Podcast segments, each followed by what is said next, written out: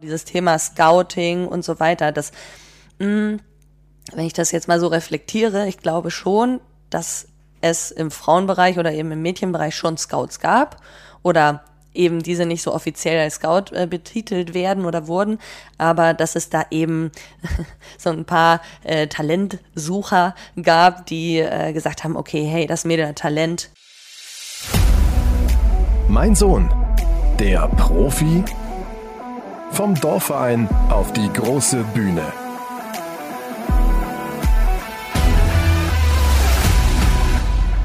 Herzlich willkommen zur neuen Folge von Mein Sohn, der Profi. Tanja, hi, grüß dich. Hallo Roma. Natürlich, äh, wir beide wieder zusammen unterwegs, wieder in Köln und wir ja, geben dem Ganzen jetzt nochmal einen ganz neuen Anstrich. Wir haben einen ganz tollen Gast, äh, auf den wir uns sehr freuen. Das ist Rachel Rienast. Hallo. Hallo. Hi. Toller Gast, Dankeschön. Natürlich, wir, wir, freuen uns sehr. Wie gesagt, das ist nochmal ein ganz neuer Anstrich, ähm, weil du bist Fußballprofi beim ersten FC Köln, gerade in die Bundesliga aufgestiegen. Genau, ähm, das ist richtig. Aber Profi immer so, naja, muss man immer so ein bisschen in Anführungsstriche setzen. Das wird auch das Thema sein heute, nämlich wir sprechen ja natürlich auch hier wieder über den Weg ja, vom Bolzplatz auf die große Bühne. Also das gilt natürlich nicht nur für die Jungs, sondern auch für die Mädels. Mhm, und dass du schon Profi in Anführungszeichen setzt, das hat natürlich auch einen Grund. Also da gibt es noch gehörige Unterschiede. Wir gucken noch mal genau rein und ich glaube, Tanja, das ist für dich auch noch mal ganz spannend. Ja, ich finde es extrem spannend, ähm, dann einfach auch diese Unterschiede heute noch mal zu beleuchten. Ne? Da gibt es bestimmt ganz, ganz große, vielleicht manchmal zum Vor-, manchmal zum Nachteil, aber ich glaube, da kannst du uns am besten die Einblicke gewähren. Ich hoffe doch. Ich glaube sehr spezielle, weil das ja bei den Frauen auch sehr durchwachsen ist von bis, aber ich werde versuchen, euch zu informieren. Das ist gut. Und alle, die zuhören, äh, sei es Eltern äh, aus, dem, aus den Vereinen, aus den Nachwuchsleistungszentren, Trainer etc., kriegen auch nochmal einen ganz neuen Einblick. Wir machen einmal kurz äh, den Schnelldurchlauf durch deine Vita. Ähm, Schweizer Nationalmannschaft spielst du, bist Abwehrspielerin, hast schon häufiger in Köln gespielt, warst aber auch anderweitig unterwegs, äh, hast zweite Liga gespielt, Bundesliga in äh, Kiel, in Bad 9a, in Leverkusen, warst auch international unterwegs, in Basel und Tel Aviv. Äh, also klingt allein die Vita schon extrem Absolut. spannend. Also hören wir gern von dir nochmal so ein bisschen einen kurzen Abriss, äh, ehe wir dann äh, auf die verschiedenen Fragen kommen, die wir alle haben. Ähm, ja, hört sich wirklich interessant an, wenn ich das auch gerade nochmal so höre. Ähm, ja, liegt, also andere würden vielleicht sagen, ähm, oder Fußballfans, das habe ich zumindest schon öfter mal gehört, so, ähm, ja, wie kann man so auf den Verein wechseln und äh, die ist ja überhaupt nicht solidarisch ihrem Verein gegenüber. Ähm, beim Frauenfußball, ich sage immer ungern Frauenfußball, also beim Fußball, der von Frauen gespielt wird, ist es äh, nun mal auch ein bisschen komplizierter, wenn es so um ja, Verträge geht und eben um Entlohnung und dann ist es äh, manchmal auch einfach der Situation geschuldet, dass man dann wechseln muss. So und deswegen war ich unter anderem eben auch bei Leverkusen. Ich bin jetzt wirklich durch und durch absoluter Köln äh, Fan und ja auch Spielerin. Also ich liebe den FC. Es gab aber eben dann die Situation, dass ich gerne auch zur EM fahren wollte. Und naja, einem auch irgendwie nahegelegt wurde, was ja auch total Sinn gemacht hat, in der ersten Liga zu bleiben. Wir sind dann eben abgestiegen damals. Wir sind aufgestiegen und direkt wieder abgestiegen. Und die EM war dann das Folgejahr. Und deswegen bin ich dann zu Leverkusen. Und da sind wir dann auch abgestiegen. Also mhm. einfach schön zwei Abstiege hintereinander erlebt. Und das war mir dann ähm, mental ein bisschen zu doll. Und ähm, dann bin ich nach Basel gegangen, eben aufgrund meiner, meiner Herkunft. Ähm, ich bin zwar in Schleswig-Holstein aufgewachsen, also in Bad Segeberg, aber habe die doppelte Staatsbürgerschaft, weil meine Mama Schweizerin ist und habe dann diesen Kontakt genutzt und bin nach Basel gegangen. Und das war ein super schönes Jahr. Da wäre ich gerne geblieben. Aber dann wurde da leider das Budget gekürzt, hm. sodass ich wieder den Verein verlassen musste. Wahnsinn. Ja, und dann ging es nach Freiburg, weil ich dachte, ach Mensch, ne, dann kann ich da meinen Freundeskreis, den ich mir in Basel aufgebaut habe. Ist ja quasi Basel. Genau. Äh, genau, ist ja quasi Basel, ne, dachte ich. Hm, war dann aber gar nicht so, habe mich da nicht so wohl gefühlt, hatte verschiedene Gründe, aber bin dann nach vier Monaten da wieder weg. Da kommen wir Und- gleich nochmal drauf. Ich habe mir hier schon was Schönes notiert. Ei, ei, ei. Passt aber auch zum Thema, deswegen äh, Ja, kommen wir gleich okay. auf jeden Fall nochmal drauf Ja, wobei zurück. ich auch glaube, ähm, die, die Erfahrung in verschiedenen Vereinen zu sammeln, glaube ich, ist für dich wahrscheinlich, kann ich mir vorstellen, im Nachhinein auch nicht verkehrt gewesen, ne? Auf jeden Fall. Ja. Also ich, ich möchte das gar nicht missen. Ich äh, natürlich wäre das schön gewesen, jetzt irgendwie durchgängig 13 Jahre beim FC zu spielen und durchgängig in der ersten Liga zu sein. Das wäre toll gewesen. Aber was ich für Erfahrungen gesammelt habe, positive sowie negative, die haben mich geprägt und ähm, das hört sich immer so blöd an, aber die, die einen halt so negativ geprägt haben, ähm, waren eigentlich die, die entscheidend dafür waren, dass ich eben manchmal aus meiner Komfortzone rausgegangen bin oder mich eben weiterentwickelt habe. Ja, an denen wächst man. Genau. Absolut. An den guten, klar, die nimmt man mit und Auf an die Fall. erinnert man sich gerne, aber an denen wächst man als Mensch halt nicht. ne? Genau, In der deswegen, Perspektive. ja, genau so ist es. Dann gehen wir doch mal so ein bisschen durch die Laufbahn durch und fangen von ganz vorne an und steigen quasi mit einer Frage ein. Äh, Tanja nickt schon und grinst, äh, wo es wirklich genau eben darum geht, die Elternperspektive einzunehmen. Ähm, wie war denn so dein, äh, deine Vorstellung? Wann hast, hast du angefangen zu sagen, ich will Fußballprofi werden, in Anführungszeichen? Das können wir gern äh, so, so stehen lassen, wie du es gesagt hast. Und was haben deine Eltern dazu gesagt? Haben die irgendwie eine Rolle gespielt? Wie hat sich das so dargestellt bei dir? Das ist eigentlich eine gute Frage. Vor, ich glaube, zwei Wochen oder so wurde ich das auch schon gefragt. Ähm, das erste Mal übrigens. Also davor habe ich mir nie Gedanken darüber gemacht und habe da mal mit meinen Eltern drüber gesprochen und habe gesagt, ähm, wie war das denn so für euch, ne? Weil das war ja nie Thema, dass ich das als Beruf mache. Also als erstmal als Mädchen oder als Frau, ich wusste überhaupt nicht, dass es so viele Frauen gibt, die Fußball spielen, weil ich eben aus Schleswig-Holstein komme und dann war es so, ja gut, ich spiele halt bei den Jungs und es gibt im Kreis vielleicht so zwei, drei andere Mädels und dann Landesauswahl gab's und Kreisauswahl gab's, aber ich habe dann erst so gecheckt, okay, da sind ja ganz viele andere Mädchen, die auch Fußball spielen und habe dann auch gemerkt und richtig gut Fußball spielen und tausendmal besser als wir Schleswig-Holsteinerinnen. Das war dann irgendwie sehr ernüchternd, ähm, aber habe dann so, dann hat's mich halt gepackt und dann dachte ich, nee, ich möchte gerne eben auch in die Bundesliga. Da war mir aber auch irgendwie bewusst, dass das höchstwahrscheinlich nicht irgendwie der Job wird, wo ich äh, mehrere äh, Millionen oder eben Tausender verdiene. Leider. Wie alt warst du zu dem Zeitpunkt? Ähm, also ich mir das so hab durch den Kopf gehen lassen. Ja, ich glaube, da war ich so 16. Also Schon weit eigentlich. Schon ne? weit, ja. Davor habe ich das halt, es war da ein Hobby. Ähm, ich wollte immer gerne Leistung bringen und immer gerne on top sein, aber mh, für mich war das nie das Thema, dass ich das als Beruf mache. Also da bin ich eigentlich eher so ein bisschen reingeschlittert, könnte man sagen. Also ich dachte, ich habe mich halt auf mein Abitur konzentriert. Meine Eltern sind sowieso sehr, ähm, denen war, da, denen war es sehr, sehr wichtig oder die wa- die waren sehr bedacht darauf, dass ich eben meinen Schulabschluss mache und eben auf gar keinen Fall irgendwie Schule abbreche. Mm, Zum Glück. Also das Ja. ist auch absolut, bei den Frauen ist das eigentlich fast unvorstellbar. Heutzutage wird es vielleicht gehen, aber würde ich keinem empfehlen, würde ich jetzt auch hier an dieser Stelle allen Eltern nochmal ans Herz legen. Schule ist nun mal einfach wichtig. Und ähm, eine gewisse Grundausbildung auch. Ne? Es ist einfach total wichtig. Wusstest Deswegen. du damals schon, was du eigentlich werden wolltest dann anstelle dessen? Auch nicht so recht. Ähm, ich hat, bin eigentlich jemand, der sehr vielseitig interessiert ist und ich habe auch ganz, ganz viele Sachen eben parallel gemacht. Also Sport war äh, ein großer Teil meines Lebens, aber dann waren da halt auch so so die ganzen Entertainment-Geschichten. Also war es jetzt Gesang oder Theater, also Schauspiel oder dann habe ich gedacht, okay, mache ich Musical, weil ich tanze auch gerne und dann war es okay, oder ich möchte ich irgendwie Psychologie studieren. Meine Eltern sind beide Psychologen und naja, letzten Endes äh, habe ich dann gesagt, nee, ich will nach Köln, ich will bei Köln Fußball spielen und ich will an der Deutschen Sporthochschule studieren, weil ich es mega cool finde. Und äh, singen, das kann ich auch so machen irgendwann äh, mal. und, äh, Was du übrigens ja, echt gut machst. Ich habe mir das angeschaut. Dankeschön. Ja, also ich weiß auch nicht. Dann habe ich halt gedacht, okay, mache ich Sportmanagement. Also, weil ich einfach echt Mhm. nicht wusste. Da bin ich da nicht reingekommen. Gott sei Dank, Warum weil nicht? das wäre äh, 0,1 zu schlecht Ah, okay. vom Schnitt. Gott sei Dank aber, weil das wäre nichts geworden. Also Mhm. das wäre absolut nicht mein Berufszweig. Ähm, und habe dann ein Jahr, äh, naja, rumgammeln kann man es nicht nennen, aber eben Fußball gespielt plus zehn andere Nebenjobs. Also ich bin unter anderem im Maskottchenkostüm durch irgendwelche Discos gejumpt für Wow. äh, 250 Euro äh, pro Monat. Wow. ja, also wirklich krass.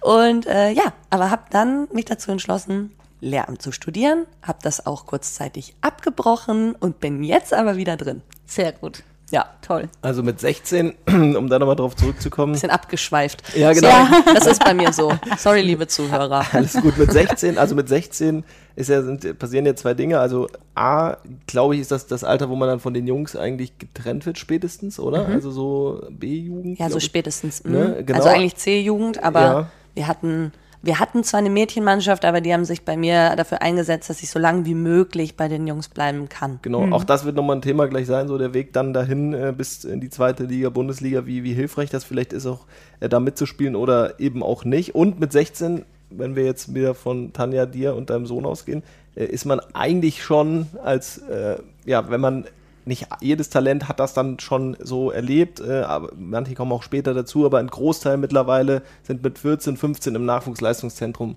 angekommen. Sei es beim Zweitligisten, auch vielleicht mal bei einem Drittligisten, aber schon ähm, bei, den, bei, den, bei den Männern im, im Profibereich, äh, Ja, ich da denk- schnuppern sie schon dran. Bei den Jungs ist einfach der, der, der Wunsch dahin ja schon viel, viel früher. Ja? Also bei, bei meinem Sohn jetzt auch noch später als bei manch anderen wahrscheinlich in Deutschland, äh, weil wir eben in Amerika waren und das nicht präsent war. Aber als er die Liebe zum Fußball entdeckt hat, war das für ihn klar. Ne? Und die Jungs, glaube ich, steigen da viel, viel früher ein, vom Kopf her, vom Mentalen her, wo sie hinwollen damit. Ja, auch wenn die Konkurrenz natürlich wahrscheinlich viel, viel größer ist, äh, sage ich jetzt mal, äh, aufgrund von der Menge. Jetzt nicht Ja. von der, äh, von, vom Können, aber von, von, die Masse von den Jungs ist natürlich wesentlich mehr als Mädchen, die Fußball spielen. Ja, Ja. das glaube ich auch. Ja. Ja. Aber mh, ich glaube heutzutage, also ich, ich glaube meine, ich sag mal Generation, also ich werde halt dieses Jahr werde ich 30, ähm, da hat sich jetzt schon einiges getan in den letzten Jahren. Es gibt ja auch sehr, sehr viele Mädchenmannschaften auf dem Superniveau, ne? Also wenn es jetzt irgendwie Mädelsmannschaften sind, die eben auch in der Jungsliga zocken und sogar die Jungs abziehen bis zu einem gewissen Alter, wo die physischen Unterschiede noch nicht so groß sind. Mm, Das ist jetzt ganz anders, ne? Und ich, ich glaube auch, also da muss man meine äh, Ansicht oder meine Geschichte so ein bisschen mit Vorsicht genießen.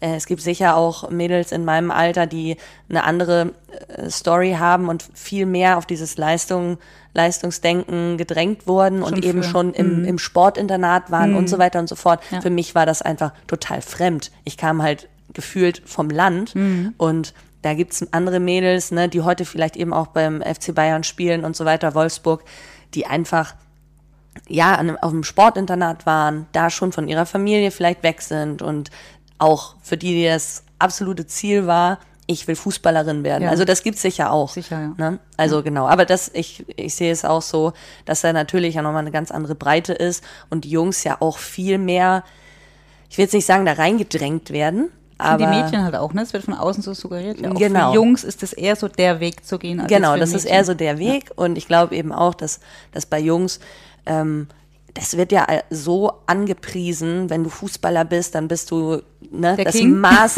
aller Dinge. Ja. Genau. Das merkt man ja auch öfter mal, wenn man mal ein paar Jungs begegnet. Erzähl mal, wie war denn so der Weg? Also, ich glaube, zweite Liga hast du äh, gespielt beim FC Oldesloe dann. Ähm, Genau. Und, äh, und dann äh, nochmal über einen Umweg dann ähm, in Kiel und Köln nochmal zweite Liga und äh, 2012 dann Bundesliga-Debüt bei Bad 9a. Genau. Ähm, das sind ja äh, spannende äh, Schritte so, nochmal ein paar Jahre auch dazwischen, dann bis es dann zum Bundesliga gereicht hat. Wie war denn der, wie steinig war der Weg und genau, wie waren deine Erfahrungen mit den Dingen, mit den Jungs mit 15, 16, 17, 18 dann schon mittlerweile äh, fast tagtäglich begegnen? Scouts, Berater und andere Einflüsse von außen. Ja, Gab vor es das allem überhaupt? für die Eltern auch, ne? Also ähm, Mhm. wie, wie standen die dazu? Haben die es von Anfang an unterstützt, sofort bei dir? Oder haben sie gesagt, na, also Mädchen, was, was machst du da jetzt? ähm, ja, nee, meine Eltern haben mich eigentlich immer unterstützt in allem, was ich getan habe. Also die haben mir wirklich viel ermöglicht oder mir auch wirklich immer versucht, sachlich äh, die Lage zu erklären. Also zu sagen, hey, wenn du das jetzt machst und wenn du das so und so angehst, dann mh, gibt's aber die und die Konsequenz eventuell. Ne? Also wenn du jetzt nur auf Fußball setzt und zum Beispiel Schule abbrichst, dann kann das halt passieren, dass du dir das Kreuzband reißt und dann ist halt vorbei und was machst du dann? So, ne? Und du bist ja dann auch nicht irgendwie äh, Topverdiener als, als Frau sowieso nicht. Mm, Was machst du dann, ne? Und dann ähm, eben, bei, meinen Eltern war eigentlich gar nicht so das Thema, dass ich eben Fußballprofi werde und deswegen haben wir uns da auch gar nicht groß mit äh, auseinandergesetzt. Ähm, das kam dann alles erst später. Also genau, diese, ich bin eigentlich so ein Spätzünder, ne? So mit 18, 19. Und ich bin natürlich mit meinen Eltern immer total eng im Kontakt gewesen und das sind so meine besten Freunde, könnte man auch sagen. Ja, Deswegen schön. war es dann auch interessant für die, für die beiden und die sind jetzt auch voll im Fußballthema drin. ähm, also, Kennen wir irgendwo ja. ist auch total schön, genau. Die sind Ja. auch absolut gar nicht aus dem Fußball. Ja. Also das kam nie von meinen Eltern, das war so Eigeninitiative mit Mhm. dem Fußball. Ähm, aber genau, dieses Thema Scouting und so weiter, das, mh, wenn ich das jetzt mal so reflektiere, ich glaube schon, dass es im Frauenbereich oder eben im Mädchenbereich schon Scouts gab oder eben diese nicht so offiziell als Scout äh, betitelt werden oder wurden, aber dass es da eben so ein paar äh, Talentsucher gab, die äh, gesagt haben, okay, hey, das Mädel hat Talent, geh mal da und dahin oder Mensch, guck mal hier, da ist ein Mädel, die spielt äh, bei den Jungs, die macht jedes Spiel zwei, drei Tore oder die räumt in der Abwehr alles ab. Ähm, da sieht man auch keine großen Unterschiede physisch so. Ähm, vielleicht hat die ja Potenzial und eben genau wegen solcher Leute bin ich ja letzten Endes dann auch jetzt eigentlich nach Köln gekommen und dann eben auch zu all den anderen Vereinen, weil ohne diese Menschen, die das eigentlich auch nur aus Goodwill gemacht haben, das ist vielleicht dann auch der Unterschied, vielleicht manchmal zu Jungs, ähm, die haben das wirklich gemacht, um mir zu helfen. Also weil die gesagt haben, ey, das Mädchen hat Talent, ähm, komm, ne, die ist, die ist schnell, die ist athletisch, ähm, die hat vielleicht nicht so die beste Technik, aber dann bringen wir die zu einem Verein, wo die das Technische vielleicht nochmal lernt. Ähm, das hat man bei Jungs, glaube ich, äh, vielleicht auch, aber da ist natürlich auch irgendwie Das ist Der Geschäft. Hintergedanke Geschäft, dabei, ne? genau. Das und das hast du ja schon bei 15-Jährigen, ne? Ja. Oder schon bei 13-Jährigen, die sind ja irre. Ja. Also im Männerbereich, da haben wir Frauen ja, wobei sich das ja jetzt gerade bei den Frauen auch so entwickelt, habe ich das Okay. Gefühl. Wenn ich mir jetzt die 18-jährigen, 17-jährigen Mädchen angucke, das sind ja auch dann sind ja echt Maschinen dabei, ne, wo Mhm. du sagst, wow, richtig toll, wie die Fußball spielen. Mm, aber da, da kleben jetzt ja auch schon das irgendwelche. Mhm. Parasiten dran. So, das ist äh, Ja klar, auf der einen Seite soll es äh, irgendwo irgendwann vielleicht gleichgestellt werden, ne, mit, mit dem männlichen Fußball. Ja. Äh, natürlich werden dann die anderen Bereiche auch nachkommen, ne? genau. Wird halt Ganz klar, professioneller ja, im Ganzen ja. und dann werden solche Dinge auch nach und nach. Aber du hast es gerade angesprochen, so wie du es Business. erlebt hast, so vor genau Business, vor zehn Jahren vielleicht, 15 Jahren.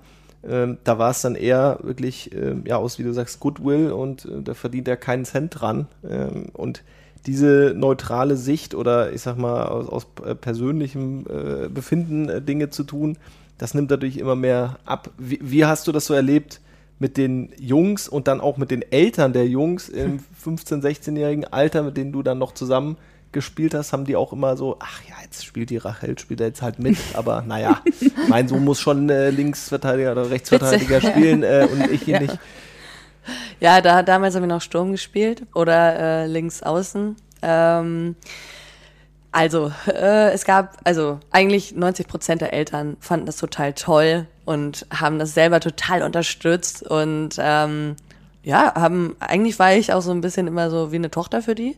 Äh, solange ich eben bei meinen Jungs gespielt habe, mit denen ich auch aufgewachsen bin. Ab dem Moment, wo das ich meine, selbst auf Dorfebene oder Stadtebene ist es ja so, dass man dann irgendwann ähm, ja zu anderen Vereinen geholt wird, ne, dann ist man dann nicht mehr beim SV Schackendorf, sondern ko kommt dann zu Trave 06 und Trave 06 ist dann so von Mannschaft 1 bis 6, ne? Für eine, also zum Beispiel D-Jugend, da gab es dann einfach sechs Mannschaften. Wow. Was einfach total krass war, weil es so eine Spielgemeinschaft war. Ähm, genau, und da gab es dann irgendwann, ne, schon diese Konkurrenzgedanken und eben weniger von den Jungs. Also die haben sich ja eher da dann sogar noch angespornt gefühlt, weil die sich gedacht haben, ne, so das Mädchen, das spielt doch jetzt nicht vor mir, ne? Aber die waren nicht, ähm, wenn sie schlechter waren, haben sie das akzeptiert und haben mich dafür ja auch noch gefeiert. Ja, also ja. das muss ich denen ja. Das glaub ich dir, Ne? Also ja. das, das war richtig fair und cool. So, das ist auch typisch, finde ich, typisch Mann oder typisch ähm, Jungs.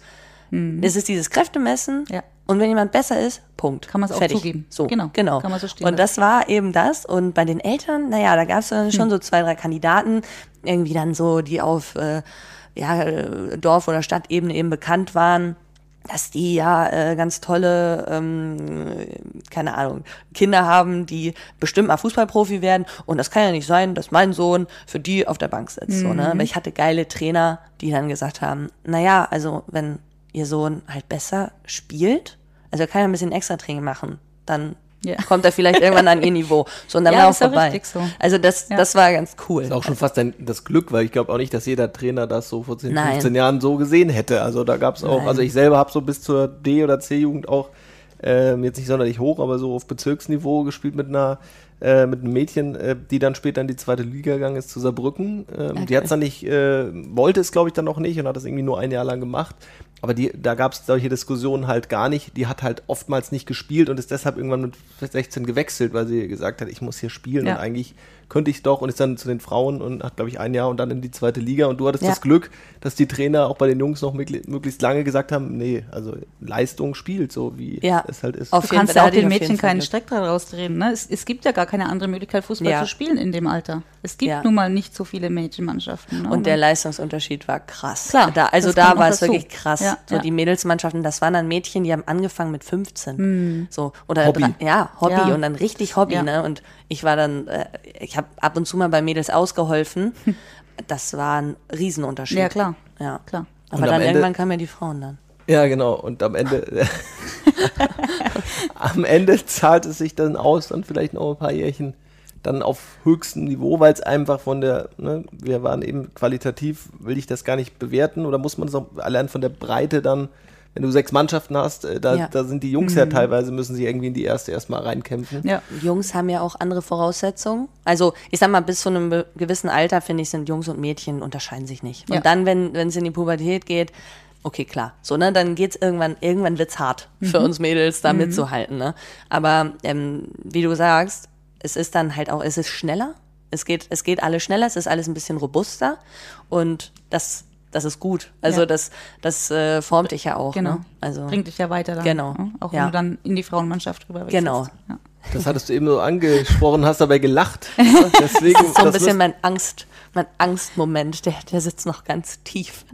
Weil, Der Wechsel zu den Frauen. Ja, weil der war einfach, ähm, der war Horror. Könnte man Okay, jetzt sagen. wird's interessant. Der war absoluter Horror. Also ich war, ähm, genau, ich bin dann mit 17 äh, zum FFC Oldesloe gekommen. Und ähm, wie gesagt, ich war ja vorher mit Frauen sowieso kaum in Kontakt. Ich hatte äh, Mädels als Freundin auf jeden Fall, aber mehr Jungs. Und ähm, die Mädchen, mit denen ich befreundet war, die waren auch irgendwie cool so und irgendwie auch ein bisschen wie Jungs. Und dann kam ich eben in diese Frauenmannschaft. Und das, ich war, ich weiß noch, das ist jetzt, ich weiß gar nicht, vielleicht muss man das rauspiepen oder irgendwas, aber ähm, ich bin da in die Kabine gekommen und dann wurde ich erstmal äh, begrüßt von lauter nackten Frauen. Und ich war geschockt, weil ich hatte ja immer meine eigene Kabine, ich war ja immer so Ja, für klar. mich alleine und oh Gott, erstmal, ich habe ich hab vorher noch nie einen Frauenkörper gesehen, einen anderen so, und dann war so, äh, mal, wieso hat, zieht sie sich nichts an? Okay, das wird wahrscheinlich rausgeschnitten. Aber egal. ähm, genau, das war dann so der erste Moment für mich im Frauenfußball. Und äh, das war aber auch dann okay, wäre okay gewesen, wenn die Mannschaft cool gewesen wäre. Aber die waren nicht cool. Also da gab es drei, vier Mädels oder Frauen, die richtig cool waren, richtig nett, die mich äh, unter ihre Fittiche genommen haben, die gesagt haben, komm, wir, wir fahren zusammen ins A1, das ist so ein Club in, in Lübeck und wir feiern da eine Runde. Das war richtig, also ich bin dann mit gefälschtem Ausweis da rein, also das schneidest du, glaub ich, auch raus. Nein, damals, damals ging sowas noch. ähm, nee, genau, auf dem Dorf geht sowas.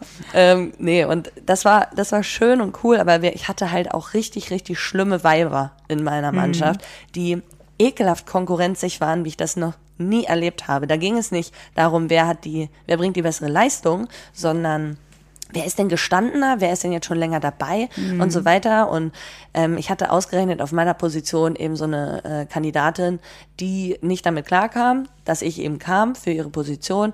Und ähm, die hat mich so, also man könnte schon sagen, gemobbt, dass ich dann einfach Belastungsasthma bekam. Wow. Einfach, Okay. und das habe ich immer noch. Also ich habe immer noch Belastungsasthma.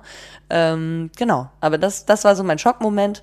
Und ähm, bei der hättest du mal anrufen können, jetzt, wenn du in Köln Ach, ich und weiß sonst gar nicht wo mehr, wie- gespielt hast. ich weiß gar nicht mehr, wie die heißt. So, ne? Das sagt eigentlich schon alles. Ich weiß auch nicht mal mehr, wie die heißt. Das war, wir haben uns auch einmal fast, fast geschlagen auf dem Platz, weil ich hatte gerade einen Asthmaanfall, dann kam die zu mir, dann hat mir so ins Ohr geflüstert, na, simulierst du wieder? Und dann bin ich aufgestanden und habe ihr einfach nur voll in die Fresse gehauen. So. Und dann bin ich halt äh, in die Bahn gestiegen und nach Hause gefahren und bin einfach drei Monate nicht zum Training gekommen. Also es war eigentlich ein klarer Fall von Mobbing.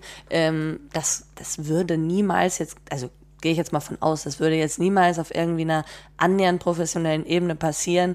Erstens will ich hoffen, dass keine Spielerin und kein Spieler sich irgendwie schlagen, weil das natürlich das oberste Gebot ist, dass man sich eben nicht schlägt. Ähm, aber was halt auch wichtig ist, ist, äh, dass es dann eben Trainer, Kapitän oder Kapitänin gibt, die sich mit solchen Situationen auseinandersetzen und äh, dann eben Spieler, mich in dem Fall und diese andere Kandidatin zur Seite nehmen und dann eben darüber sprechen, also eben Problemlösungen ganz klar angehen und das gab es da halt nicht. Das genau, war aber das ist die Frage. Also wie, wie hättest du es denn jetzt aus der heutigen Perspektive mit ein bisschen Abstand gelöst? Also hättest du die Möglichkeit denn Ja. gegeben, das vielleicht besser zu lösen? Also ich meine, die, diesen Konkurrenzgedanken gibt es bei Jungs wie Mädchen. Also solche Fälle gibt es auch Ja, im NLZ noch mehr, wenn da wahrscheinlich, wenn es um gut die vorstellen kann, dass Profiplätze es bei, bei Mädchen einfach nochmal ganz anders abläuft als bei Jungs. Das hatten wir ja vorhin schon. Die Mädchen gehen damit anders um als die Jungs. Ja? Die Jungs, die sind da ein bisschen entspannter, glaube ich. Klar ist der Konkurrenzkampf da, aber die zeigen das nicht so auf dieser Ebene, wie das Frauen vielleicht zeigen. Ich glaube, Frauen sind da auch schneller in Emo- Emotionen zeigen. Ne? Ich glaube, dass, also ich bin der Meinung, dass gerade äh, Fußballerinnen ähm, auch eigentlich ganz gut darin sind, eben auch so leistungsbasiert zu beurteilen. Also zu sagen, jo, okay, die ist besser als ich, dann ist gut. Aber es gibt halt echt manchmal so Situationen, da merkst du den Unterschied zwischen Mann und Frau. Ja. Also wenn man sich zum Beispiel auf dem, auf dem Platz anzickt oder anschreit, das wird viel persönlicher genommen als bei Männern. Genau. Man sagt ja, immer äh, so, so gut oder so, man sagt ja immer, ähm, ja, als Mann sagst, kannst du dir Arschloch sagen, danach, ähm, nach dem Training oder nach dem Hat Spiel du ab Ja. und dann trinkst du ein Bier zusammen. Ja. Das ist bei Frauen, es gibt Frauen, die das können und es gibt halt aber auch Frauen, die das eben nicht so gut können. Die denken da noch drei Tage drüber nach. nicht nur drei Tage. Ja. Oder Wochen. Ne, das, äh, Wochen wären schön. Das Also, ist ja auch nicht wertend ähm, gemeint, also es Gar ist auch nicht nicht. wertend, sondern das ist einfach ein bisschen auch aus der Natur des Menschen. Ne? Die Mann Ja. und Frau sind einfach ein bisschen unters, unterschiedlich gestrickt und das ist, äh, das ist halt einfach so. Das ich würde mich wahrscheinlich selber sogar dazu zählen. Ich, ich versuche das, dass ich das nicht, dass ich nicht nachtragend bin und bin es eigentlich auch bis zu einer gewissen Ebene nicht. Aber wenn ich irgendwann verlet mich verletzt fühle, eben so eine Aktion wäre eben auch so eine mh, mit dem Asthmaanfall ne, Mhm. und dann noch so mies dann ins Ohr nuscheln. Ja, sowas vergesse ich nicht. Ja. Also da würde ich dann auch mal gucken, ob ich die dann im Folgetraining einfach mal von hinten umflexe. So, das ist, ist dann halt so. Ja, es triggert halt, ne? ist ja auch verständlich. Genau. Ne? Ja. Aber ich, ich aus der Situation, also jetzt aus Spielersituation und ich bin jetzt zum Beispiel gerade Co-Kapitänin beim FC, ähm, wenn man solche Situationen mitbekommt, als Spielerin oder eben auch als Trainerin oder Trainer, ähm, finde ich, man sollte immer ein Auge darauf haben und bis zu einem gewissen Grad darf es auch äh, Unruhen geben, die sollen es untereinander klären. Aber sobald es irgendwie wirklich grenzüberschreitend wird, muss man halt auch das Gespräch suchen. Ja. Und ich finde, dass gerade im Fußball ähm, zu wenig geredet wird. Absolut. Danke. Ja, Ich sag also nur Danke. Kommunikation wird ja immer ganz groß betitelt, Ja. Die fehlt hinten und die vorne. fehlt Ja, komplett. bin ich absolut deiner Meinung. Ich würde an der Stelle gern nochmal einhaken, weil auch das schon gefallen ist und vielleicht auch so ein bisschen damit reinspielt, ähm, wo es einfach noch Potenzial gibt, äh, wo man vielleicht nochmal umdenken muss. Das ist das Thema Schule, Ausbildung, Studium. Du hast gerade gesagt, bei dir war klar, du kannst die Millionen und die, die Hunderttausend dann nicht verdienen. Du hast studiert oder studierst noch äh, Lehramt. Und bei den Jungs hat man oft das Gefühl, das wird, und das ist hier auch schon oft aufgekommen, äh, in verschiedenen, verschiedenen Stellen, das wird hoch äh, gehängt nach außen, äh, dass man die Schulbildung nicht vernachlässigt, dass es auch darum geht, äh, sag ich mal, auf der Schulbank zu performen und dann eben auf dem grünen Rasen. Bei dir war klar, du musst was, was Handfestes haben, äh, wenn du nicht wirklich top, top wirst und dann irgendwie in Paris, Wolfsburg so spielst und da Topverdienerin Genau. bist. Da ist natürlich für mich die Frage, ähm, war das jetzt für dich ein Vorteil oder äh, ein Nachteil? Und wie ist es dann eben, Tanja, vielleicht auch die Frage, dann, die du dir bestimmt stellst? Also, ähm, ne, wie ist das bei den 15-, 16-Jährigen? Wie wichtig wird Schule genommen? Und, und müssen die sich voll fokussieren, um den letzten Schritt zu machen? Oder muss man doch den Blick noch ein bisschen auf die Schule legen? Also von, von, von meinem Blickfeld aus wird es schon, wie du schon sagst, nach außen hin sehr stark ähm, ähm, wichtig genommen. Ähm, das ist, glaube ich, auch von Verein zu Verein unterschiedlich, möchte ich behaupten. Also da habe ich unterschiedliche ähm, Meinungen auch schon bekommen von. Meine persönliche Meinung, ich glaube, da geht mehr. Und ich glaube, ähm, man müsste ein bisschen mehr auch auf die, auf die persönlichen Fähigkeiten der Jungs und Mädels eingehen. Da braucht es aber dann wirklich jemanden, der sich damit auch auskennt, also wirklich einen Spezialisten, der dann hergeht und sagt, pass auf, jetzt, jetzt, jetzt schauen wir mal, was interessiert dich denn noch außer Fußball? Wo, wo liegen deine Stärken, wo liegen deine Schwächen? In welche Richtung könnte das denn eigentlich gehen? Es sagt ja keiner, dass, dass man sagt, du musst jetzt das studieren und dann musst du diesen Beruf oder das und das machen, sondern wirklich auf die einzelnen Menschen einzugehen und dann rauszufinden, was könnte denn da noch sein, wenn es mit dem Fußball nicht klappt? Ich meine, wir haben es mehr als einmal gehört, auch die Jungs ähm, werden zwei aus einem Kater vielleicht, wenn es hochkommt, ja. Und dann muss ich vorbereitet sein. Und dann, dann, dann habe ich plötzlich die Verletzung und stehe da und, und dann fange ich mit 20, 23 vielleicht an, mal zu überlegen überhaupt, was macht mir eigentlich noch Spaß? Ja, dann ist was man, kann ich denn noch? Habe ich handwerkliche Fähigkeiten? Habe ich vielleicht, äh, liegen mir Zahlen gut? Oder was, was, was kann ich denn? Was interessiert mich denn? Genau. Und Genau. es ist einfach zu spät. Wenn man dann ins ich. Loch gefallen ist, ist es halt zu spät. Man braucht vorher Ja. jemand, der so ein bisschen äh, das Loch vielleicht schon mal zuschüttet, damit es nicht ganz so tief geht. Aber Rachel, wie war es Ja. bei dir? Also bei mir, ähm, aber ich, da gehe ich gleich drauf ein, weil es bei mir ganz anders war. Aber ich finde genau diesen Punkt, den ihr jetzt gerade angesprochen habt, den finde ich so wichtig.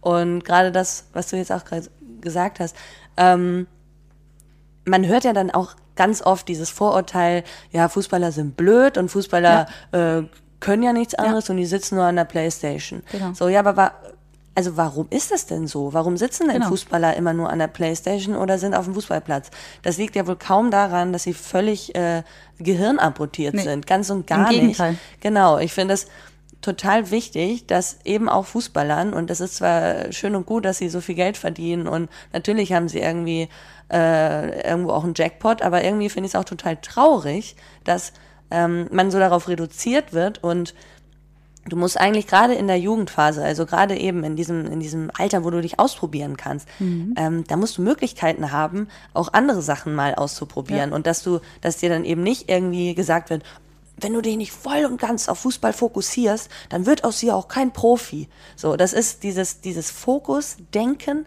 Klar muss man sich fokussieren. Das ist Absolut. klar. Also, du kannst nicht, ne, so wie ich zum Beispiel auf tausend Hochzeiten tanzen, dann äh, kann, kann schwierig werden, ne? Aber ich finde, jeder Mensch hat sicher mehr ein äh, Talent als irgendwie, oder hat sicher mehr Talente als eins. Ja. So. Und, und Interessen sowieso. Und da würde ich auch, würde ich mir wünschen, dass Jungs vor allem auch mh, und eben auch natürlich Mädels, aber gerade Jungs, die in diese Profi-Richtung gedrängt werden, kann man ja schon fast sagen, ähm, mehr Unterstützung bekommen. Und Ja. das, was du sagst, diese ähm, vielleicht Leute, die sich damit auskennen, Ja. Selber vielleicht auch aus dem Bereich kommen und vielleicht auch diese, diesen, ja, diesen Weg ins Loch fallen gemacht haben, da auch vielleicht mal so berichten zu lassen, ne? Oder einfach mal so, ich will sie sagen Streetworker-mäßig, aber es ist einfach total wichtig. Und selbst wenn du dann Profi wirst, danach, du bist dann 35, was machst du dann danach? Die Genau. meisten fallen wirklich in so eine Art Depression Ja. und das ist auch scheiße, auf gut Deutsch gesagt. Das ist Genau. schade. Und das sind, ähm, ja, nicht jeder wird dann irgendwie im Fußballbereich untergebracht. Und deswegen würde ich mir das total wünschen. Ähm, das vor allem für die Jungs auch, ne? Weil es immer heißt, ja, äh, die armen Mädchen und die armen Frauen und wir bekommen nicht genug Geld. Ja, das stimmt auch alles, finde ich auch doof, soll sich auch ändern, aber die Jungs sollten mehr darin unterstützt werden in der Persönlichkeitsentwicklung. Mhm. Ja. So. So viel zu dem Thema. Ja, Und jetzt, so sind wir viel zu natürlich dem gespannt, Thema. jetzt sind wir natürlich gespannt, wie, wie sich das bei dir dargestellt hat. So ein bisschen angerissen hast du es ja. Also A, haben die Eltern das gewollt, B, hast du selber äh, auch verschiedene Dinge gemacht, weil du wusstest, es wird nicht ähm, der Checkpot sein können, weil die Strukturen so Ja. noch nicht sind. Genau. Ja, nee, und eben bei mir war es komplett anders. Ich, ich habe nun mal auf ganz vielen verschiedenen Hochzeiten getanzt, parallel. Hab eben, ähm, ich war sehr interessiert, so ganze künstlerische Richtungen, also sei es jetzt eben ähm, das Fach Kunst gewesen äh, oder Musik oder ne, also Theater. Ich fand das alles total toll. Dann fand ich aber auch irgendwie Geschichte interessant und habe äh, gedacht, hm, Psychologie finde ich auch interessant. Also es gab das ist immer noch mein Problem, dass ich mich immer für sehr viele Sachen irgendwie begeistern kann, aber mich nicht entscheiden kann. So. Und Fußball war halt noch so dieser geebnete Weg. Da bin ich irgendwie man könnte ja fast sagen, reingerutscht und dann hat es sich halt so ergeben und dann habe ich das auch gemacht und dann habe ich es aber auch fokussiert äh, verfolgt. Mhm. Ähm, aber eben auch sehr spät.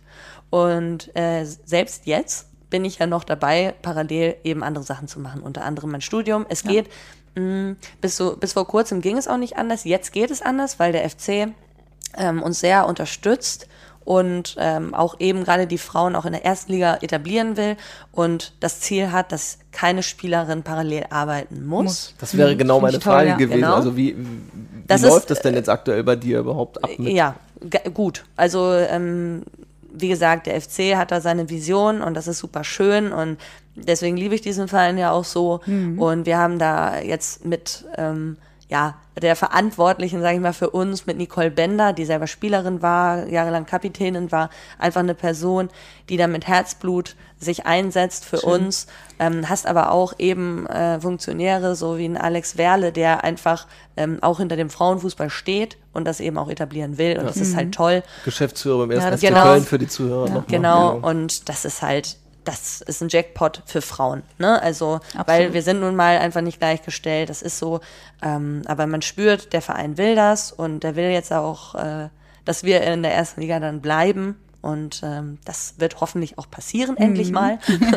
genau. Und Abstiege deswegen, reichen dir jetzt wahrscheinlich. Ja, ja. Es, es, reicht jetzt, wirklich. Also sorry, fertig. Irgendwann kriege ich dann noch mein graues Haar. Noch ja. habe ich es nicht. Aber ich habe nur drei Haarfarben auf dem Kopf. Gott sei Dank sieht man das hier im Podcast.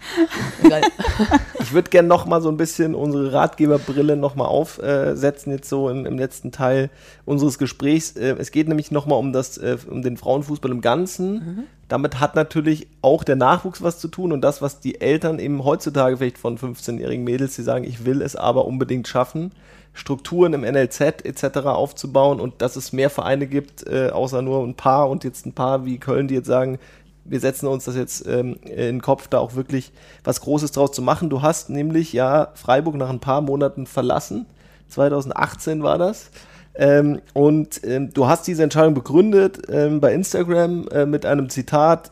Ähm, ich habe diese Entscheidung getroffen, weil ich die Leidenschaft am Fußball verloren habe, weil ich es nicht mehr tragen kann, das Gefühl zu haben, nicht genug zu sein, weil ich mit den Strukturen äh, im deutschen Frau Frauenfußball mich nicht mehr identifizieren kann. Also ziemlich klare Worte. Ja, ähm, ja da bin ich mal ganz groß drin.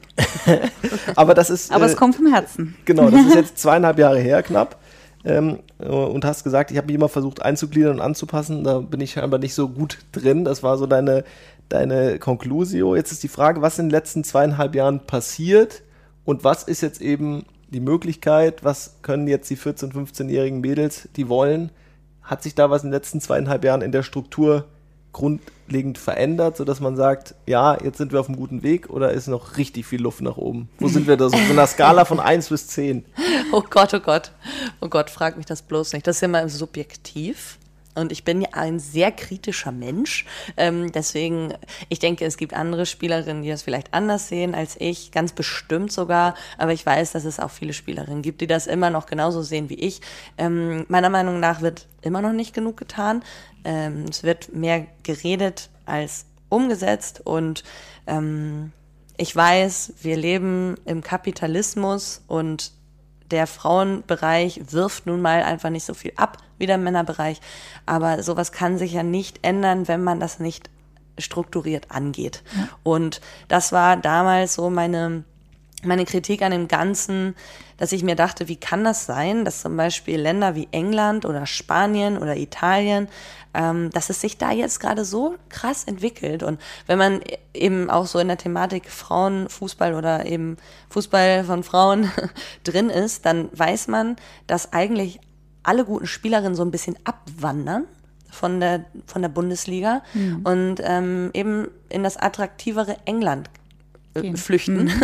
weil da wird medial so viel gemacht. Also da sind Spielerinnen einfach, also man kennt das ja eigentlich nur da, damals von Amerika. Da waren, da sind Spielerinnen Stars. Da ja. sind, da sind Frauen, also wirklich on top. Und da, das, da weiß man einfach, okay, das sind Superstars. Und das hat man hier nicht. Hm. Und ähm, klar hat sich das gebessert und geändert, um Himmels Willen. Ne? Also ich, ich, ich, ich ähm, möchte da auch gar nicht immer so dieser Buhmann sein, der sagt so, nee, das ist ja alles schlecht in Deutschland, gar nicht. Es gibt auch ganz viele tolle Sachen und ich sage auch gar nicht, dass der DFB nur Scheiße baut, gar nicht. Ähm, aber ich sehe einfach so viel Potenzial da drin. Deswegen macht mich das dann Genau. umso trauriger, dass das irgendwie nicht ausgeschöpft wird, dass es dann eben Begründungen gibt wie, ja, es ist aber nicht, es gibt nicht genug Geld oder äh, ja, ähm, äh, da müssen die Vereine mehr machen. Ja, aber wenn ich jetzt mal das Beispiel nenne, zweite Bundesliga Süd, ne, wo wir jetzt Meister geworden sind, es hat eine oder zwei Mannschaften haben gemeldet für die erste Bundesliga. Gemeldet für die erste Liga bedeutet, die Mannschaften sagen, ob sie aufsteigen wollen oder nicht, oder beziehungsweise ob sie es können oder nicht, ob sie die Voraussetzungen haben, Ja. ob sie ein Stadion haben, ob sie einen guten Platz haben. Und es konnten ganz viele Mannschaften nicht melden, weil sie einfach das Budget nicht haben. Und das sind Vereine, die eben keinen Männerclub oder die eben keine Männermannschaft im Rücken haben. Und wir haben ja das Privileg, eben die Männer im Rücken zu haben ähm, sagen wir mal, Andernach hat das eben nicht. So, hätte Andernach uns jetzt abgezogen und wäre Meister geworden, wäre das egal gewesen, denn die hätten nicht aufsteigen können. Das ist einfach nur traurig für den Frauenfußball. Ja, und das finde ich schade und ich würde mich einfach freuen, wenn es mehr, wenn man da einfach einen Weg finden würde. Ich bin nicht, ich bin nicht in der Materie, ich bin keine Finanzberaterin äh, oder sonst irgendwas, aber ich kann mir nicht vorstellen, dass es da nicht irgendwie eine Möglichkeit gäbe, denn wie gesagt, England und so weiter, da gibt es nun mal einfach, also das ist das absolute Beispiel. Da sind Vereine, beziehungsweise der Verband hat gesagt, mal jetzt komplett runtergebrochen, die haben gesagt, jeder Profiverein muss eine Frauenmannschaft stellen, beziehungsweise muss eben diesen Frauen ermöglichen, dass sie parallel nicht arbeiten müssen. Ähm, ne, auch wenn das vielleicht in gewissen Stellen low budget ist, aber sie mü- sollen sich auf Fußball konzentrieren können und die Vereine müssen liefern, Ja. aber der Verband liefert halt im Gegenzug auch. Das ist ein Anfang auf jeden Fall. Genau. Ne? Und ich glaube auch nicht, dass es immer nur ums Geld geht, sondern einfach auch um Menschen, wie, wie jetzt du zum Beispiel, du bist mit Herz dabei und dann braucht es halt solche Menschen einfach, um da auch Veränderungen zu starten. Das geht ja hier jetzt nicht darum, irgendjemand ins schlechte Licht zu stellen oder jemanden Gar zu nicht. kritisieren, sondern das ist ja konstruktive Kon Kritik letztendlich und, und ähm, ein Aufruf dafür, dass viele, viele da sind, die da vielleicht auch gewillt sind zu unterstützen in der Veränderung. Ja, Es aber es ist, ja, man muss halt auch offen sein dazu. Es gibt da jetzt ja eine Gruppe um, um unter anderem Katja Kraus, äh, die ja äh, sich jetzt, äh, wo sich viele Frauen zusammengetan haben, die, die eine gewisse Führungsposition haben. Äh, Claudia Neumann, glaube ich, ist auch vom ZDF, äh, die Moderatorin mit dabei. Ähm, und wie gesagt, Katja Kraus, die im HSV im Aufsichtsrat saß, die äh, im, äh, bei Adidas saß, also die hatte ja auch, auch führende Funktionen einfach bei, bei, bei Top-Clubs. Und jetzt ist eben die Frage, äh, schafft man es so zum Beispiel, und das ist ja auch eine große Frage, beim DFB eine Präsidentin zu installieren, nachdem es Fritz Finde ich Keller und Reinhard Grindel und so jetzt eher nicht geschafft haben äh, zu reformieren und dann entsprechend auch so diesen Bereich voranzubringen. Das ist eben die Frage, würde man es so schaffen, dass dann auch mehr Clubs ein NLZ haben und so weiter? Ich glaube Äh, schon. Ich glaube schon, definitiv. Also ich glaube ja. Es wäre auf jeden Fall schön und wünschenswert, ähm, aber Jetzt fängst du schon an zu singen. ja, ich habe versucht, ein bisschen Sch- Stimmung reinzubringen. ähm, ich glaube, dass es da eben auch diese, diese festen Strukturen gibt und diese, ah, schon ein bisschen so, so, wie soll man das sagen? Also ich kann, ich kann einfach nur so ein Beispiel sagen. Äh, zum Beispiel Tabea Kemme, äh, ehemalige Spielerin bei Turbine Potsdam, super Frau, wirklich, äh, hat Visionen, ist toll, ist ein toller Mensch, mal nebenbei gesagt, ähm, will was verändern. Ähm, die hat im Moment ein Riesenproblem. Die möchte gerne Präsidentin werden. Die möchte die erste Präsidentin ihres Vereins werden oder ehemaligen Vereins. Und der werden einfach Steine in den Ja, Weg gelegt. glaub ich. So. Ich will jetzt hier gar keine Propaganda machen, um Himmels Willen. Aber es gibt nun mal einfach eben, diese Strukturen sind so festgefahren. mm, Und viele haben halt auch Angst vor Veränderung. Ich meine, das ist ja in allen gesellschaftlichen Lagen so. Äh, sei es jetzt Politik, ne, irgendwie Flüchtlingspolitik und so weiter. Aber das hast du ja auch im Fußball. Da sind einfach diese Strukturen, die sind so. Ja. Und wir kennen, also jetzt vor allem, ich weiß nicht, ob die, die Eltern, die, die jetzt gerade so zuhören, das vielleicht auch schon so ein bisschen mitbekommen haben. Ähm, ich kann das auf jeden Fall so aus Spielersicht sagen. Mm, Strukturen sind halt da und die werden auch ungern verändert. Also Fußball ist einfach, das ist einfach wirklich stumpf, so wie Ja. es ist. Ja. Da kommt auch nichts Neues rein und alles, was Veränderung ist, das muss mindestens 10.000 Mal äh, begründet werden, Ja. warum man das jetzt so macht. Das also sei es jetzt ein Psychologe für eine Mannschaft, nee, da, wieso? Da muss er erstmal die Leistung auf den Platz bringen. Ja, aber vielleicht bringst du ja die Leistung nicht auf den Platz, weil, Weil- im Kopf irgendwas nicht. Nee, nee. Da hast nee. du genau den richtigen Das- Punkt bei mir erwischt gerade. Das sind genau, also wir, das ist natürlich genau der richtige Punkt und dann wird es auch wieder, äh, dann kommen wir automatisch dahin, dass was muss passieren und dann sind wir wieder, egal ob Jungs oder Mädels, Fußball oder Ja. Fußball von Mädchen oder Jungs gespielt, äh, gefällt mir auch viel besser, muss ich ehrlich sagen, weil es klingt, als wäre es eine andere Sportart, ist ja Quatsch. Man Ja. sagt ja nicht Skispringen der Frauen, sondern es ist halt Skispringen und entweder macht es eine Frau oder ein Mann. Äh, das sei mal an der Stelle nochmal gesagt.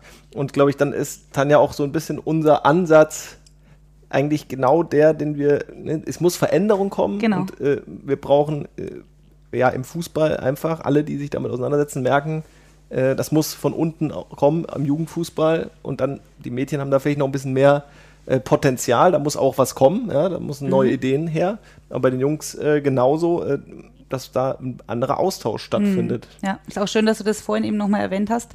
Ähm, behalt mal den Gedanken ganz kurz. ähm, die Kommunikation eben. Ähm, und ich, ich, ich Das war mein Gedanke. Ich, ja, Ich danke. wollte es gerade Ich habe ansprechen. schon gemerkt, wir denken gleich.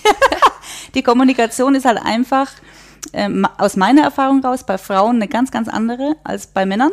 Ähm, das sehe ich bei den Jungs, äh, bei den Jugendlichen und es zieht sich durch in auch den Erwachsenenbereich. Natürlich nie alle, äh, nie alle in ein Boot setzen, klar.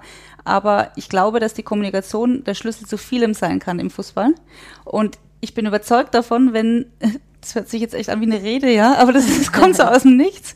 Ähm, ich bin überzeugt davon, wenn da mehr Frauen vielleicht auch dabei wären, in den oberen Schichten, wenn man das so schön nennen will, ähm, dass sich da viel Veränderung zeigen könnte. Also ein anderer Blickwinkel einfach auch nochmal. Ich glaube, Frauen schauen da nochmal ganz anders drauf. Ist mal ganz weg vom reinen Fußball, von der Technik und dem ganzen anderen Zeug, was zum Fußball gehört, aber diese Kommunikation und das Drumherum, glaube ich, könnte optimaler ablaufen. Rachel nickt die ganze cool. Zeit, dann Ja, weil ich da das so cool finde, weil ich da gar nicht drüber nachgedacht habe, über den Aspekt. Und ich bin ja eine Frau und ich bin ja eigentlich auch voll äh, feministisch veranlagt, Hm. bin aber eigentlich auch tota der totale Männerfan. Ne? Also möchte ich mal kurz noch Ja, dazu das ist- sagen. ich glaub, wir find- verstehen uns echt gut. Ich finde ich find das toll und ich finde Männer toll und ich mag das gar nicht, wenn man irgendwie sagt, immer die bösen Männer Nee, und wir armen Frauen. Das mag ich gar Genau. nicht. Also Frauen müssen auch Leistung bringen. Ja. Aber ich sehe es ganz genauso wie du, dass eben diese, diese andere Sichtweise, Mhm. ne? also das ist ja eben, ich meine, wir leben ja auch in der Demokratie und das ist ja auch das Tolle an Ja. Demokratie, wenn man verschiedene Sichtweisen hat und verschiedene Meinungen und ich glaube, da kann man echt äh, noch viel dran ändern und im Fußball ist halt so viel immer Beziehung, Beziehung, Beziehung Ja. und ne, da Das Menschliche ist ein bisschen ja, und irgendwann dieses Leistungsdenken ist ja auch, es geht nicht anders, das, das Mhm. weiß ich. Aber ich bin auch der Meinung, eben Kommunikation ist key. Ja. und äh, gerade eben auch der psychische Aspekt ist beim Fußball ja total underrated.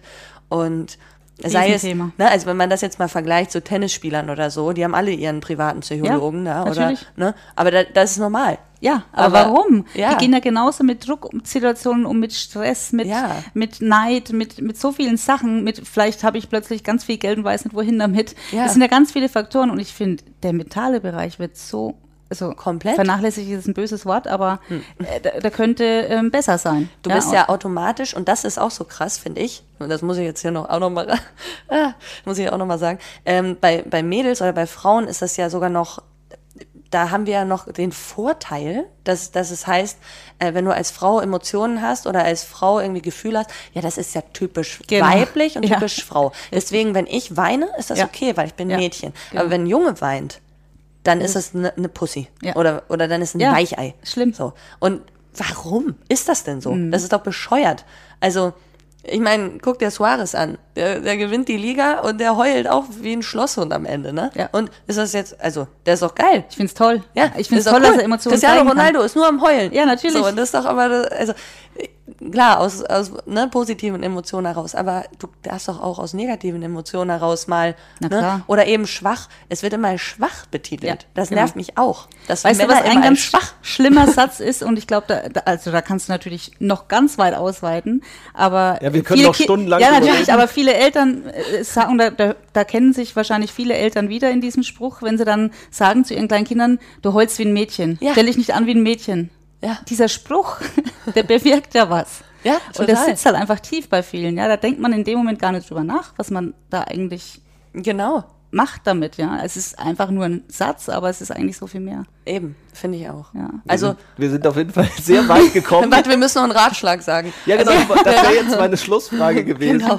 Nämlich, äh, klar, es spielen einfach viele Aspekte mit und alles äh, spielt da eben mit rein, was, was kann noch besser gemacht werden und wo gibt es noch Potenzial ähm, nach oben. Und deswegen jetzt vielleicht mal eine Schlussfrage und da kannst du gerne noch mal einen Ratschlag, der, den würde ich da auch gerne noch mal einbauen, unterbringen. Ähm, ist nämlich so, also wenn deine Karriere vorbei ist, du hast äh, gesagt, du hast- bist so ein Tausendsasser und machst irgendwie alles Comedy, habe ich auch schon. Äh, Nightwash äh, habe ich schon gesehen. Ja. Da bist du auch schon aufgetreten. Also, haben wir ausprobiert. also was ist jetzt am Ende, äh, also wenn es vorbei ist, was, äh, was, was machst du dann und was ist vielleicht so ein bisschen der Ratschlag an Eltern und auch eben an die Jungs? ähm, was, äh, ja, was kann man eigentlich äh, machen, wenn es dann doch nicht klappt, beziehungsweise äh, wenn man äh, dann irgendwann 35 ist und die Karriere vielleicht vorbei? Worauf kommt es an? Also, ähm, vorneweg, einfach erstmal nicht die Nerven verlieren und an sich selber auch glauben. Also, dass da auch mehr in einem schlummert. Ähm, und eben nicht ganz so emotional abhängig machen. Denn letzten Endes ist Fußball, ähm, wie wir alle wissen, ein Spiel. Und das ist äh, nichts Weltbewegendes. Wenn man ein Spiel verliert, stirbt da keiner dran. Und wenn man eins gewinnt, auch nicht. So. Und ähm, klar, ne, wenn das der Traum ist und man wird nicht Fußballer, das, das macht was mit einem. Das möchte ich auch gar nicht irgendwie äh, runterspielen.